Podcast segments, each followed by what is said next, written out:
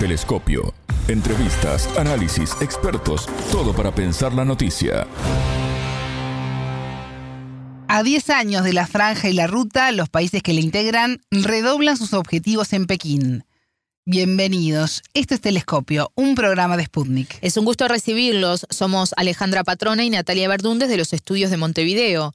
Y junto al investigador argentino Fernando Pedrosa, director del Grupo de Estudios de Asia y América Latina del Instituto de Estudios de América Latina y el Caribe, y doctor en procesos políticos contemporáneos, profundizaremos en esta iniciativa que celebra en China su tercer foro. En Telescopio te acercamos a los hechos más allá de las noticias. Crece la expectativa por las conclusiones del tercer foro de cooperación internacional de la Franja y la Ruta que se realiza en Pekín del 17 al 18 de octubre. El encuentro está dedicado a la Iniciativa Internacional de Desarrollo Económico y de Infraestructuras del mismo nombre, lanzada por el presidente chino Xi Jinping en 2013. La franja y la ruta, también conocida como la Nueva Ruta de la Seda, impulsada por la República Popular China, se sustenta en mejorar los corredores comerciales existentes y crear nuevos. Su objetivo inicial es construir infraestructuras y conectar los países euroasiáticos. Incluye además varias áreas, como la franja económica de la Ruta de la Seda y la Ruta de la Seda Marítima, entre otras. En los últimos 10 años, la iniciativa trajo casi un billón de dólares en inversiones y formó más de 3.000 proyectos conjuntos de cooperación. Según el Ministerio de Asuntos Exteriores del Estado, las empresas chinas crearon 420.000 puestos de trabajo en países situados a lo largo de la franja y la ruta. En total, más de 150 países y más de 30 organizaciones internacionales participan de alguna manera en la aplicación de la iniciativa, con la que China firmó más de 200 acuerdos de cooperación. El entrevistado. Para profundizar en este tema, ya tenemos en línea al investigador argentino Fernando Pedrosa. Él es director del Grupo de Estudios de Asia y América Latina del Instituto de Estudios de América Latina y el Caribe y doctor en procesos políticos contemporáneos. Fernando, qué gusto recibirte. ¿Cómo estás? Bienvenido a Telescopio. Hola Alejandra, siempre un gusto hablar con ustedes. Fernando, comenzó en Pekín, China, el tercer foro internacional dedicado a la franja y la ruta, una iniciativa que además cumplió 10 años. ¿Qué podemos esperar de este encuentro? Bueno, acá lo que acabas de decir tiene mucha información, porque por un lado está los 10 años de la franja y la ruta, que eso es un tema, un tema en sí mismo, un tema como el tema estructural de, de fondo, y por otro lado está este foro, es otro tema, ¿no? Y yo te diría que este foro va a ser un, tema importante porque primero va a agrupar a un montón de presidentes, eh, más de representantes, de representantes de 80 países por lo menos, se van a firmar acuerdos por mucho dinero, se habla de más de 6.500 eh, millones de dólares en proyectos, pero te diría que como foro de presidentes, de políticos, de líderes internacionales, toma mucha envergadura porque va a contar con la presencia además de Vladimir Putin, el presidente ruso, que no está saliendo mucho de, Rusia, ¿no? ¿no? fue el grupo de los 20, no, no, no fue el grupo de los BRICS y va a ir a esta reunión, con lo cual, digamos, todo lo que se diga en esta reunión va a tener mucha importancia en los momentos que vive el mundo actualmente. Es decir, lo que diga ese grupo sobre eh, los proyectos va a ser importante seguramente, pero la opinión que tenga, por ejemplo, sobre la guerra de Rusia y Ucrania o la opinión sobre el conflicto de Medio Oriente, ¿no? Todo lo que se diga ahí va a ser de suma trascendencia para los días que vienen en un mundo que está muy convulsionado, ¿no? Entonces yo te diría que más allá de, del tema de fondo que vos mencionabas, coyunturalmente eh, es, digamos, la reunión es, el momento clave del mundo y todo lo que se diga ahí va a ser leído con 10 lupas. ¿Crees que crece en base a todo eso que estás contando la expectativa en lo que puede llegar a ser y definir este encuentro allí en Pekín? Y sí, claro, porque vos fíjate que hasta ahora eh, las opiniones de Rusia, de China, de varios países asiáticos sobre lo que pasa en Medio Oriente no, no ha sido muy tajante, no, no, no han salido comunicados oficiales o los presidentes hablando, ha habido rumores, ha habido mm, funciones de segunda línea, entonces todo lo que se diga acá tiene mucha importancia, este foro tiene mucha importancia en la disputa geopolítica que tiene el mundo hoy, ¿no? Me parece que eso es un tema clave.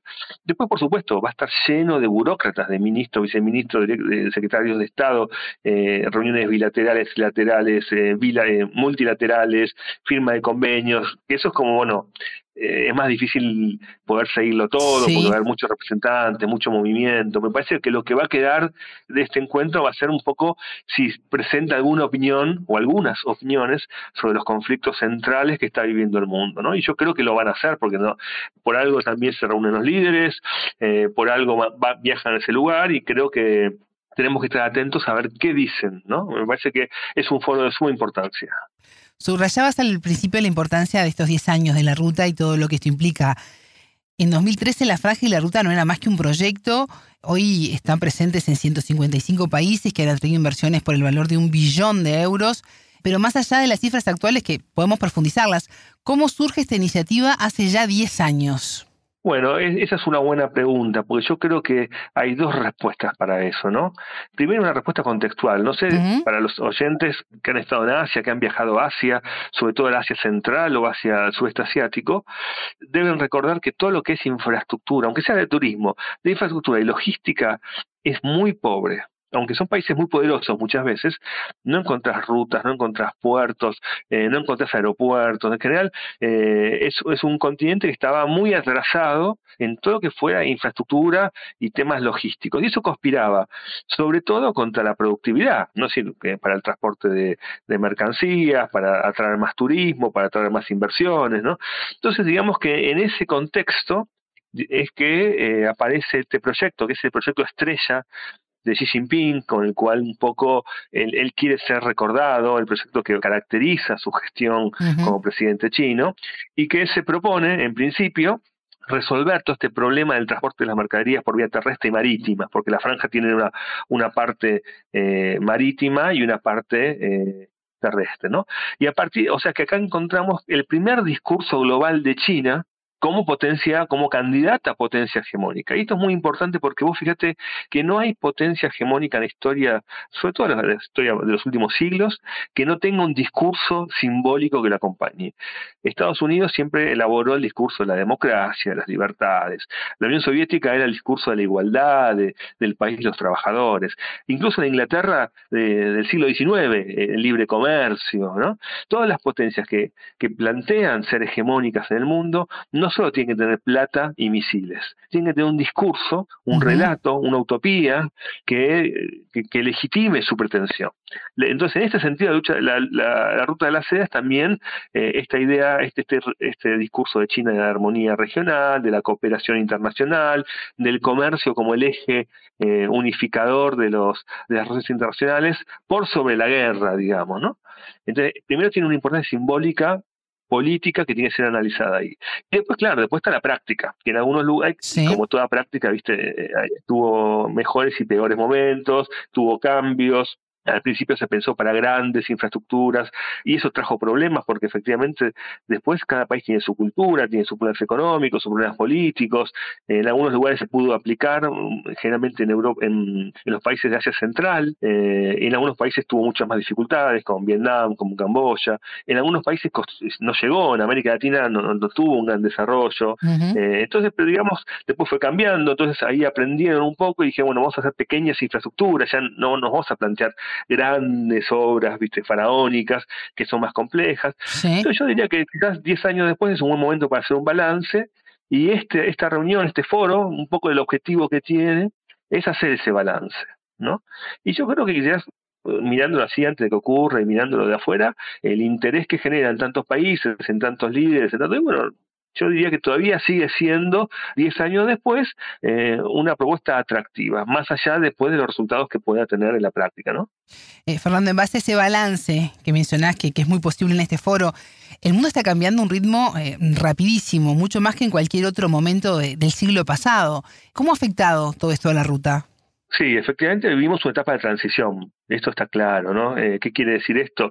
Quiere decir que eh, hoy no hay reglas de juego. Cuando terminó la Segunda Guerra Mundial, hubo reglas de juego, la ONU, el Consejo Sur de la ONU, eh, reglas legales, potencia, la Unión Soviética y Estados Unidos. Ahora estamos en transición, hay una disputa, y todo momento de transición son momentos desordenados, violentos, confusos. de repente un gobierno, no sé, en las Islas Maldivas, eh, negocia con China y entra en la, franja de ruta de la seda, hay elecciones, cambia el gobierno y ese gobierno que nuevo eh, es amigo de la India y no quiere negociar nada con, con China. O sea, es un momento, es, viste, también que cada país es un mundo, las coyunturas van cambiando y la violencia va creciendo. Tenemos la guerra de Ucrania y de, y de Rusia, que efectivamente también para China es un problema, porque China tiene en ese sentido hay como una prioridad de China para hacer eh, generar relaciones comerciales, ¿no? ¿no? es tradición de China la cuestión de la violencia como método de guerra, ¿no? Es decir, bueno, vamos a la guerra. Entonces siempre tiene una, una, intención más, bueno, negociemos, hagamos un acuerdo acá, tratemos de avanzar con el comercio, pero estamos en un mundo muy difícil, eh, donde se está disputando, en Estados Unidos y China disputan el liderazgo, y esta disputa todavía no tiene reglas claras. Entonces, bueno, los socios de, hay socios de uno y socios de otro que son socios a la vez, por ejemplo, Vietnam. Vietnam es socio privilegiado de Estados Unidos, pero está hoy el presidente de Vietnam en, en el foro. La India está en los BRICS con China pero también integra la alianza militar con Estados Unidos. O sea, te diría que las certezas del mundo de hoy son día a día, ¿no? Es difícil proyectar, eh, incluso China hoy tiene problemas económicos que no se pensaba que iba a tener como consecuencia de la política de COVID-0, entonces me parece que es algo, te diría, razonable para los que hacemos análisis y eh, ir pensando a corto plazo, ir analizando a corto plazo porque las cosas cambian muy rápido. Fernando, recuerdo que durante la pandemia de COVID-19 hubo ciertos cambios en los financiamientos y a tomar mayor relevancia los proyectos más pequeños, a escala menores. Tú lo mencionabas, ¿no? Dejando un poco de lado los megaproyectos. ¿Es posible que esta tendencia se mantenga o pueden venir cambios? Mira, sabes que, yo creo que es, es, más razonable que sea así, porque también en muchos casos los países asiáticos, africanos, eh, no son países como los latinoamericanos en el sentido con una institucionalidad eh, en, la, en sus provincias, en sus municipios, con una estructura decisoria de arriba hacia abajo. Claro, son países complicados, entonces a veces Myanmar, por ejemplo, o Camboya, son países donde efectivamente todavía la institucionalidad está muy difusa. Entonces muchas veces los acercamientos tienen que ser informales. ¿No? en el terreno, con la autoridad local. Entonces yo creo que en ese, en ese contexto eh, los proyectos más, más pequeños son más razonables y más fáciles de concretar. ¿no? Eh, los proyectos más grandes implicarían que un Estado nacional pudiera eh, de alguna manera manejar todo el territorio. Eso podría pasar en Vietnam, pero a su vez Vietnam tiene una relación compleja con China. Así que sí, yo creo que la tendencia, me parece a mí, en la medida de lo posible, va a seguir siendo en, proyectos concretos. Por ejemplo, la China tiene mucho interés eh, puesto también en, por ejemplo, en lugar como Afganistán. Sí. con la retirada norteamericana. Y claro, Afganistán tampoco es un país centralizado con un gobierno, ni, siquiera los talibanes manejan el territorio de Afganistán está dividido en grupos, en señores de la guerra. Eh, entonces, claro, me parece que depende, en esa zona me parece que lo más razonable es ir con algún tipo de cuidado y de planificación concreta. Y te digo una cosa, este punto hay una fantasía con los chinos, ¿no? Que los chinos vienen y te regalan la plata. Los chinos son gente bastante eh, racional, eh, son, son gente de negocios también. Analizan, hacen sus negocios, esperan su retorno, esperan cobrar sus deudas. Esa idea de que te vienen a regalar la plata es una idea fantasiosa, ¿no? Entonces, eh, los chinos también necesitan que sus contrapartes, de alguna manera, estén organizadas, tengan infraestructuras, tengan alguna institucionalidad, tengan poder de decisión, sean previsibles. Fíjate en Argentina. En Argentina, eh, los chinos no, no vienen, ahora con el swap un poquito más, pero en infraestructura no es que ponen la plata. Porque si Argentina no le devuelve la plata a nadie, eh, si Argentina no cumple con ningún plazo, si las obras en Argentina están mediadas por todo tipo de conflictos. Entonces, bueno, eh, prefieren hacer negocio con los chilenos que son más, más responsables, ¿no? Entonces también los chinos tienen su, su seriedad para hacer las cosas y eso, bueno, en algunas zonas del mundo hay, hay que adaptarse. Fernando, y en el marco de este tercer foro que se lleva a cabo en Pekín hasta el 18 de octubre, ¿cuáles son los principales logros de la franja y la ruta en estos últimos 10 años? Mira, yo creo que hay un logro simbólico muy importante, que la Franja de Ruta se, se, consolidó como una idea, como un, como un proyecto, incluso allá donde no se concretó. ¿No? como un proyecto posible, como una posibilidad de acceder a, un financiamiento eh, vinculado a infraestructura que de otro modo no se puede conseguir. Entonces yo creo que China logró un éxito en, lo que se diría hoy imponer una marca. ¿no? Eh, que como te dije, en, en algunos momentos, en, algunos lugares eh, fue más exitoso, en otros tuvo problemas, porque también hay problemas cuando van los ingenieros chinos y con las culturas locales, los idiomas, no hay muchos problemas. Pero como marca, después de 10 años, yo te diría que, bueno, para los políticos de los países que necesitan financiamiento, que necesitan apoyo, sigue siendo una marca muy razonable y eso se ve en el foro en la, eh, en la gran cantidad de líderes políticos y de gestores que están ahí, ¿no? Hablabas de todas las reuniones que se hacen en paralelo, independientemente de este foro. Ya se reunieron en Pekín los ministros de Exteriores chino Wang Yi y su homólogo ruso Sergei Lavrov, en donde hablaron de coordinar acciones estratégicas con miras a fortalecer la cooperación bilateral en plataformas multilaterales. ¿Y cómo transcurre en la actualidad la relación China-Rusia? Mira, China y Rusia son aliados primero, son aliados políticos, geopolíticos. En segundo lugar, eh, son aliados comerciales. El, petróleo chino va, a Rusia en gran parte. Eh, por otra parte, digamos que Rusia tampoco es un país menor. O sea, una cosa es Camboya, que es un país menor en el, concierto geopolítico, pero Rusia es un país con una tradición, con una trayectoria, con unas élites que también tienen pretensiones eh, de ser un país importante. O sea, que tampoco son un, un cadete de China. ¿No? Eso tiene que quedar claro. Son países que tienen relaciones complejas, porque tienen una historia. Vos recordás que en la Guerra Fría China se pelea con la, Unión Soviética y, termina aliada a Estados Unidos. Entonces, eh, yo te diría que son relaciones entre dos países enormes, dos países hiperpoderosos, dos países nucleares, dos países con tradiciones históricas, llamarle imperiales, en el sentido que fueron grandes imperios eh, durante siglos y siglos, y que tienen relaciones de tienen que tener relaciones muy eh, mediadas por la diplomacia. Ninguno puede llevar al otro de las narices. Entonces yo diría que son, relaciones complejas, que como te dije en un momento, hay que seguirlas momento a momento, que tienen, que no hay que verlas tampoco por cada declaración, sino que hay que verlas más en un mediano plazo. Y yo creo que en un mediano plazo, más allá de las, como con la India, como Estados Unidos, en general, China y Rusia hoy son aliados, van a seguir siendo aliados, y en general me parece que es muy difícil que verlos hacer, seguir caminos diferentes, ¿no? Hoy son aliados. El futuro dirá. ¿Y cómo cae esta alianza de Estados Unidos? Y bueno, para Estados Unidos es más fácil hablar con China, obviamente, ¿no? Eh, tiene, un problema, tiene un problema tradicional con Rusia, porque además eh, la guerra de Ucrania, el caso de, Estados Unidos, fue como un parteaguas. Yo te diría que, ¿sabes lo que hay que mirar también? Que el año que viene Estados Unidos tiene elecciones. Entonces, me parece que ahí hay que mirar un poquito lo que está pasando ahora. Biden tiene una postura un poco, aunque parezca contradictorio, Trump tenía una política mucho más eh, pragmática.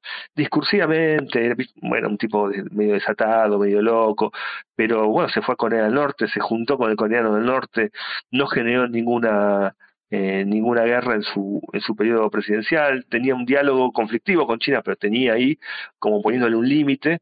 Cambio, Biden tiene una posición más ideológica, te diría, más valórica, más, eh, más inflexible, que, la, que lo lleva a, involucrarse en los, eh, en los, en los sucesos en manera menos pragmática. Y creo que lo que requiere el mundo hoy es un pragmatismo ultranza, ¿no? Fernando, hablamos de los logros de la Ruta de la Franja en estos 10 años de su creación, pero ya en los minutos finales del telescopio quiero consultarte por los desafíos que tiene a futuro. ¿Cuáles son? Mira, yo creo que a futuro lo que tiene que mostrar eh, este proyecto son éxitos. ¿No? Tiene que mostrar éxito. Decir, bueno, ya está. Durante estos 10 años consiguió unos éxitos, tuvo bastantes fracasos, es un proyecto de una marca poderosa, hay un, hay, hay un patrocinador fuerte atrás, que es China, y hay países con muchas demandas.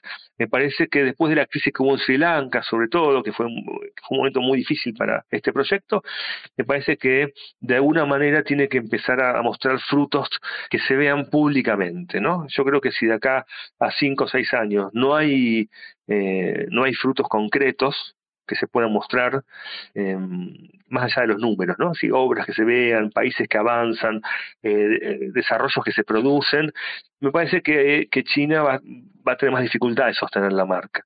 Y China tiene que estar presente, pendiente de su propia economía también. Ojo, porque creo que ahí también China hoy tiene desafíos eh, en su economía que quizás puedan conspirar contra esto, ¿no? Porque, bueno, el, dinero es finito finalmente. Eh, entonces, me parece que posiblemente el desafío de China sea lograr concretar sus proyectos y lograr eh, mostrar que la franja, más, más allá del discurso, de las intenciones y, y de todo lo que se dice de los libros blancos, efectivamente se concretó proyectos que hicieron mejoras para la calidad de vida de las personas. Fernando Pedrosa, investigador, director del Grupo de Estudios de Asia y América Latina del Instituto de Estudios de América Latina y el Caribe, doctor en procesos políticos contemporáneos. Muchas gracias por estos minutos con Telescopio. Gracias a Alejandra. Más allá de los titulares, analizamos los temas candentes. Para conocer la importancia de la visita del presidente de Rusia, Vladimir Putin, a China para participar en el tercer foro de la Franja y la Ruta, en Telescopio consultamos al analista geopolítico argentino Alberto Huschen-Reuters, doctor en Relaciones Internacionales. Momento de análisis. La importancia de esta visita de Putin a China muestra que estos dos poderes internacionales mantienen una relación en ascenso, ¿no? Eh, no sé si emplear el término relación estratégica, pero es una relación muy, muy importante en, varios segmentos de poder.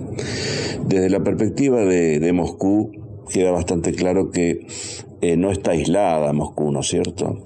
Pues no solo se reúne con uno de los dos poderes mayores del mundo, sino que ello muestra la, la relevancia de Rusia en esta iniciativa china de la franja y la ruta, ¿no? Es decir, Rusia, y acá en el viaje a China, queda, queda muy manifiesto, está consiguiendo algo en términos de poder suave en política internacional y en términos de equilibrar los, los, los relatos en relación con la guerra en Ucrania, Rusia está consiguiendo globalizar la guerra, es decir, mostrar que no está sola Rusia, ¿no? Puesto que la zona del Asia, particularmente China, dentro del concepto de la política exterior de Rusia, pasó a ser una de las, de las zonas más importantes, si no la más importante en relación a la orientación de la política exterior rusa. Por último, yo diría que a Moscú le interesa también aumentar eh, su importancia geoeconómica en relación con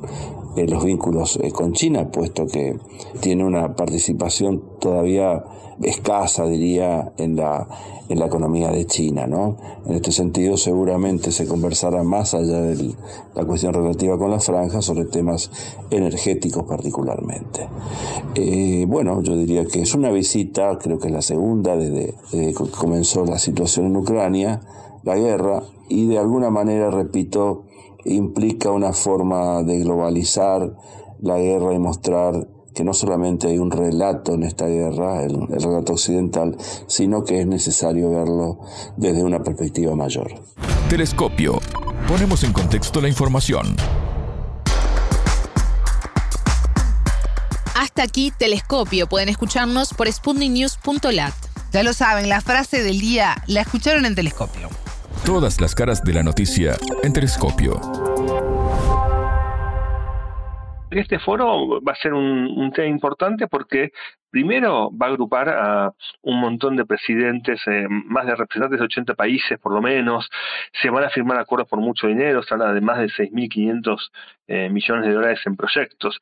Pero te diría que como foro de presidentes, de políticos, de líderes internacionales, toma mucha envergadura porque va a contar con la presencia además de Vladimir Putin, el presidente ruso, que no está saliendo mucho de, Rusia, ¿no? ¿no? fue al grupo de los 20, no, no, no fue al grupo de los BRICS y va a ir a esta reunión, con lo cual, digamos, todo lo que se diga en esta reunión va a tener mucha importancia en los momentos que vive el mundo actualmente. Telescopio, un espacio para entender lo que sucede en el mundo.